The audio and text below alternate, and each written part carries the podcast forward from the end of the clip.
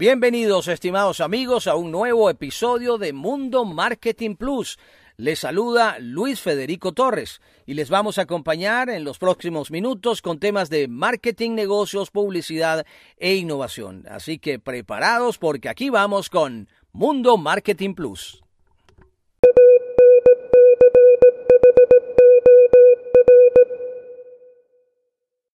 El empresario multimillonario, emprendedor eh, eh, y hombre eh, que está siempre sobre el tapete, vuelve a ser noticia.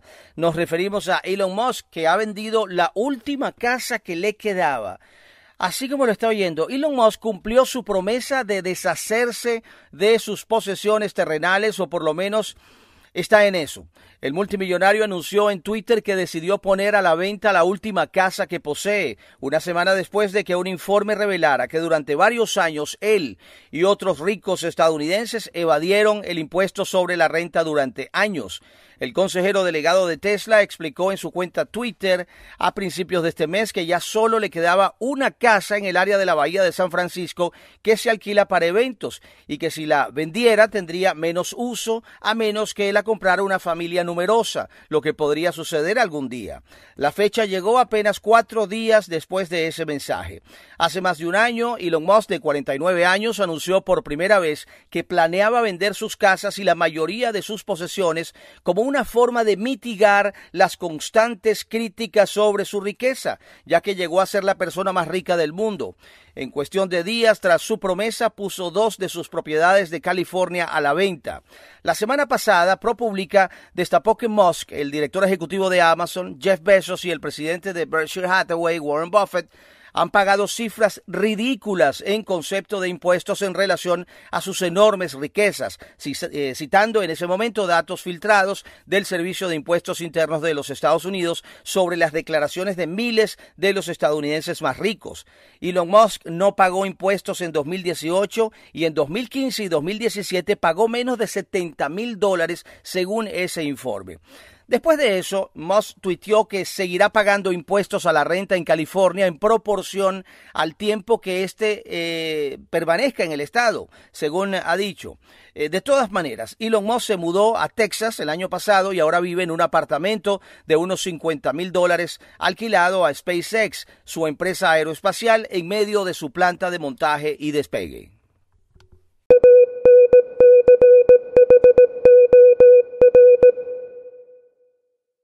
Vamos ahora al mercado de la explotación y exportación eh, petrolera. Shell podría abandonar el campo petrolero más grande de los Estados Unidos. El gigante petrolero Royal Dutch Shell está evaluando sus participaciones en el campo petrolero más grande de Estados Unidos para una posible venta, ya que la compañía busca enfocarse en sus activos de petróleo y gas más rentables y aumentar sus inversiones bajas en carbono. La venta podría incluir parte o toda la posición de Shell en la cuenca pérmica estadounidense ubicada sobre todo en Texas. Las propiedades podrían valer hasta 10 mil millones de dólares, dijeron fuentes que pidieron mantenerse en el anonimato porque las conversaciones son privadas y la compañía por supuesto que rechazó hacer comentarios. Shell es una de las mayores petroleras mundiales que están bajo presión para reducir su inversión en combustibles fósiles para detener los cambios en el clima global provocados por las emisiones de carbono. Shell y sus rivales eh, British Petroleum y Total se han comprometido a reducir las emisiones a través de una mayor inversión en energías renovables mientras se deshacen de algunas participaciones en petróleo y gas. A principios de año, Shell estableció una de las estrategias eh, climáticas más ambiciosas del sector con un objetivo de reducir la intensidad en carbono en sus productos en al menos 6% para el año 2023, un 20% para el 30 y 45% para el 2030 llegando a un 100% en el 2050. No obstante, un tribunal holandés dijo el mes pasado que los esfuerzos de Shell no son suficientes y le ordenó reducir las emisiones en un 45% para 2030 desde los niveles que tenía en 2019.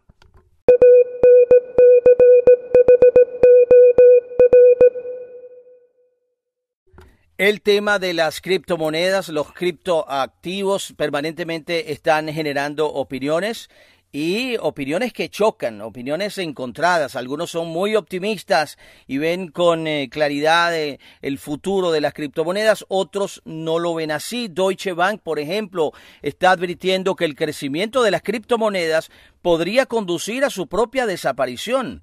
La creciente popularidad de las criptodivisas está alcanzando un punto que podría incomodar a gobiernos y a los bancos centrales. Las voces que claman por una regulación de este mercado eh, crecen y argumentan que es necesario proteger a los inversionistas que negocian con criptomonedas, pero sobre todo a preservar el monopolio sobre el control del dinero del que gozan hoy las autoridades públicas, es decir, gobiernos y bancos centrales. Eso lo dicen desde Deutsche Bank en un nuevo trabajo sobre las criptomonedas y su futuro.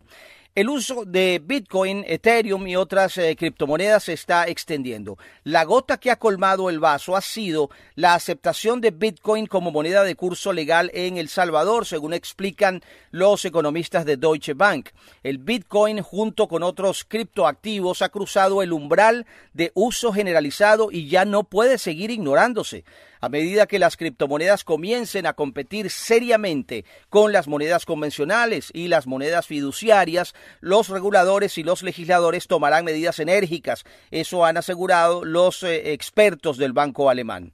Es por eso que la institución advierte que el crecimiento de las cripto podría conducir a su desaparición. Las criptomonedas representan cada vez más una amenaza para la estabilidad monetaria y financiera y es poco probable que los bancos centrales y los gobiernos renuncien a sus monopolios monetarios. Este informe de Deutsche Bank sale a la luz justo después de que el Comité de Supervisión Bancaria de Basilea haya lanzado una consulta pública en la que el organismo propone que los bancos se enfrenten a requisitos de capital más estrictos en la operativa con el Bitcoin y con otros criptoactivos.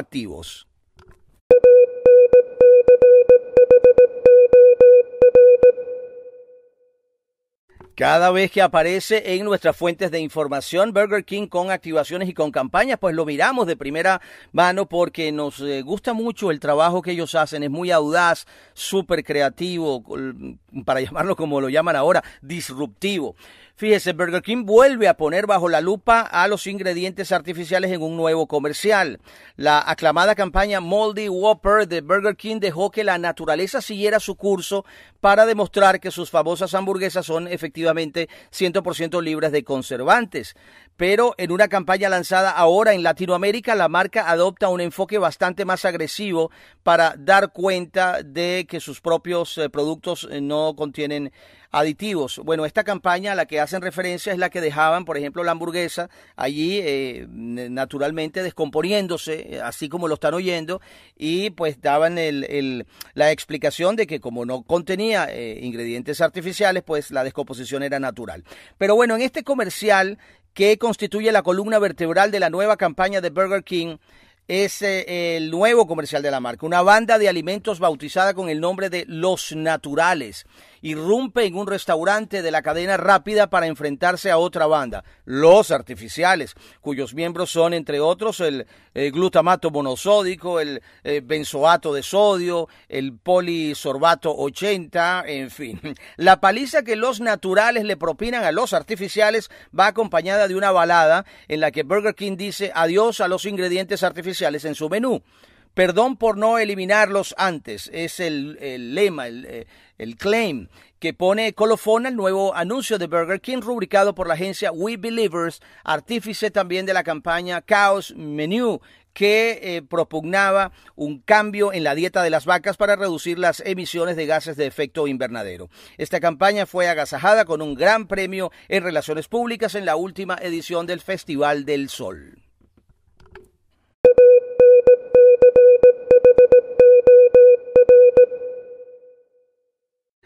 Seguimos amigos con el tema de criptomonedas. Eh, antes hablábamos de aquellas del desarrollo de los computadores cuánticos que podrían amenazar seriamente el proceso de eh, comercialización, de minado, de criptomonedas, en fin. Pero eh, con las criptomonedas también han salido una cantidad de, de personajes que si, quizás no tienen mucha visibilidad, pero que sí tienen mucho dinero. Los podríamos llamar los capos de las criptomonedas. Así como suenan nombres eh, con eh, eh, personas multimillonarias como Bill Gates, como, no sé, Jeff Bezos, o como Elon Musk, o como Warren Buffett. En el campo de las criptomonedas también hay nombres eh, personas que han ganado muchísimo dinero con esta actividad. La moda de las criptomonedas no cesa y cada vez son más los inversionistas, desarrolladores y emisores que se hacen ricos gracias a la correcta utilización de esta moneda digital. Aún les hace falta mucho recorrido para llegar a, bueno, los nombres que habíamos mencionado, Besos, Arnaud, Musk, Gates, en fin. Pero este año ya se encuentran 12 multimillonarios en el año 2020 fueron cuatro, pero ya van doce, entre los magnates más poderosos según la última lista de la revista Forbes. Bueno, son nombres que vamos a mencionar y que no nos dicen nada, pero vamos a dar una referencia de algunos de ellos. Sam Bankman Fried es el eh, cofundador de la casa de intercambio criptomonedas FTX y una leyenda en el mundo de las monedas digitales. En dos años, FTX pasó de ser relativamente desconocida a una de las cinco casas de intercambio principales con más de 400 mil millones de dólares en volumen de negociación mensual el pasado mes de abril. Este señor Bankman Fried ocupa el puesto 274 de los más ricos con un patrimonio de 8.700 millones de dólares. Así que bueno, este es uno de los nombres. Hay otro que es Brian Armstrong, tiene 38 años, ocupa el puesto 404 con un patrimonio de 6.500 millones de dólares. La fortuna del consejero delegado y cofundador de Coinbase se ha multiplicado por más de 6 en el último año y medio gracias al auge de las inversiones en criptomonedas. Coinbase ha establecido como el mercado de criptomonedas dominante en Estados Unidos, generando más de mil millones de dólares en ingresos el año pasado. La empresa ha protagonizado en los últimos días un buen debut en bolsa. Así que este es el otro caballero. Vamos con Chris Larsen, conocido por ser cofundador de varias empresas emergentes de tecnología en Silicon Valley. Larsen tiene 61 años, es cofundador y presidente de Ripple, que incrementó su fortuna en 800 millones de dólares al dispararse el valor del token XRP de su firma. Posee más de 3 mil millones de XRP y una participación de 17% en Ripple Labs. Cuenta con un patrimonio de 3.400 millones de dólares. Todos estos, repetimos, son eh, multimillonarios eh, de nueva, de digamos, de emergentes que han salido con el tema de las criptomonedas.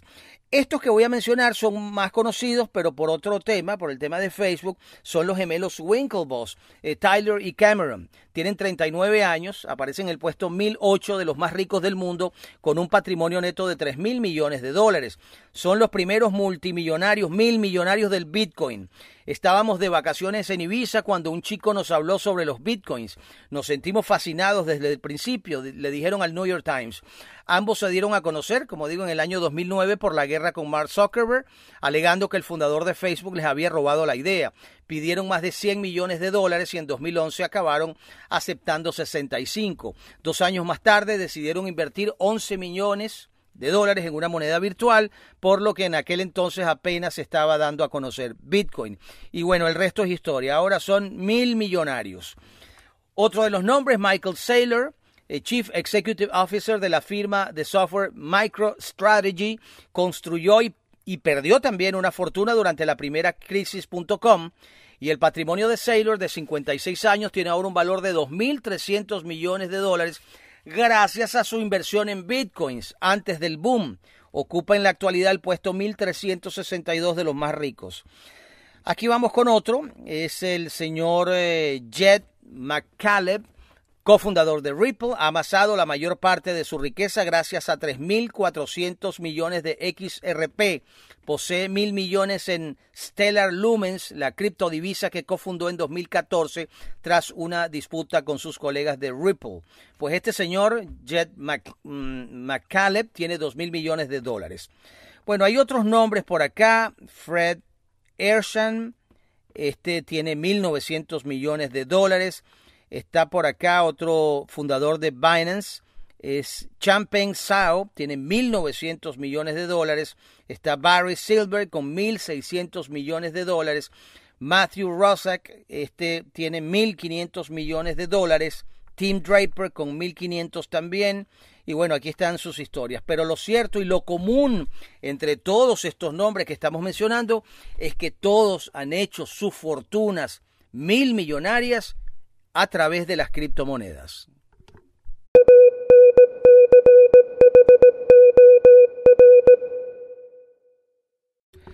Y el fin de Windows 10 ya tiene fecha, damas y caballeros. Ya Microsoft ha confirmado que va a abandonar el soporte a Windows 10 en el año 2025, revalidando así los rumores que hablan de una nueva versión del sistema operativo llamada Windows 11. Microsoft ha actualizado la página con un aviso importante en el que indica que la compañía seguirá proporcionando soporte técnico a Windows 10 como mínimo hasta el 14 de octubre del año 25. Por lo tanto, al menos hasta entonces Windows 10 seguirá recibiendo las actualizaciones bianuales que han caracterizado en los últimos años de su vida. Esta medida afectará a las principales versiones de Windows para consumidores y profesionales. Windows 10 Home, eh, Pro, Pro Education, Pro for Workstations. Como ocurrió eh, con pasadas versiones, Microsoft probablemente seguirá prestando soporte a empresas por sus canales dedicados. Sin actualizaciones, Windows 10 no dejará de funcionar, pero no recibirá nuevas funciones. Esto es algo sorprendente teniendo en cuenta que cuando Windows 10 fue lanzado, Microsoft llegó a asegurar que iba a ser su último sistema operativo y lanzando actualizaciones constantes para mejorarlo y evolucionarlo. Pero el plan ha cambiado.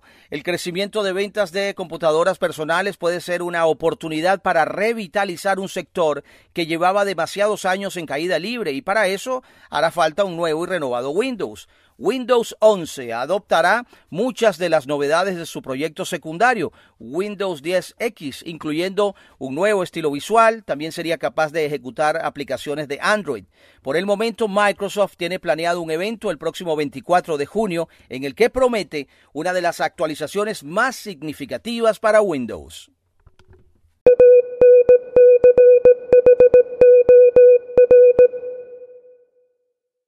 Ayer en el programa hacíamos una mención de lo que había hecho Cristiano Ronaldo en la rueda de prensa de la Eurocopa. Pero bueno, aquí tenemos ya la información. Esto viene vía el portal eh, La Nación de Argentina. Eh, Cristiano promovió el consumo de agua por sobre las gaseosas Apenas se sentó para comenzar la conferencia de prensa, Cristiano Ronaldo miró las bebidas que pusieron al frente suyo, puso cara de fastidio y se decidió. Tomó las dos botellas y las retiró a un costado. Luego levantó otra botella. Agua, dijo Cristiano Ronaldo con tono efusivo para luego contraponer con un despectivo Coca-Cola, en referencia a la marca que auspicia la Eurocopa 2020. Acto seguido, cuando comenzaba la conferencia de prensa, hizo una mueca de sorpresa al advertir que su micrófono estaba abierto. Se sabe que el jugador portugués, uno de los mejores atacantes de todos los tiempos, es muy cuidadoso con el consumo de alimentos y tiene una obsesión por el cuidado corporal. Según se divulgó alguna vez, tiene una dieta de seis platos, consume pez espada, atún y bacalao. Además prefiere el pollo por su contenido alto de proteínas y bajo en grasas.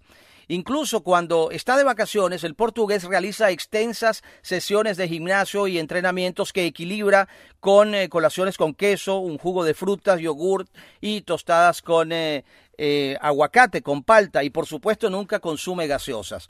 Su accionar tuvo un impacto inmediato y muy fuerte en las acciones de Coca-Cola. Ayer el mercado bursátil abrió a las 15 eh, de Europa, a las 10 horas de Argentina. Bueno, en ese momento la acción de la marca se encontraba en cifras cercanas a los 56 dólares con 10 centavos. Media hora antes o media hora después, eh, disculpa, eh, cuando Cristiano salió a la sala de prensa, eh, en Budapest junto con el director técnico Fernando Santos. Las acciones se desplomaron alcanzando un mínimo de 55.22.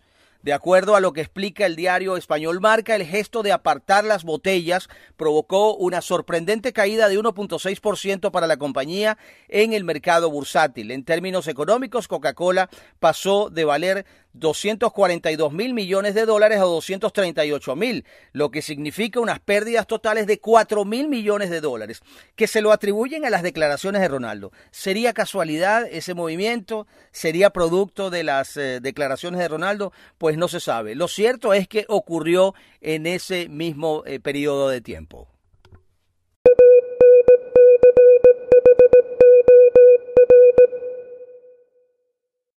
Y hasta acá la entrega de hoy de Mundo Marketing Plus.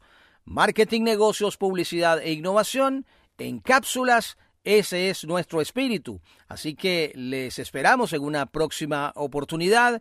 Les ha acompañado Luis Federico Torres. Y si te gustó nuestro contenido, pues recomiéndanos. Mundo Marketing Plus.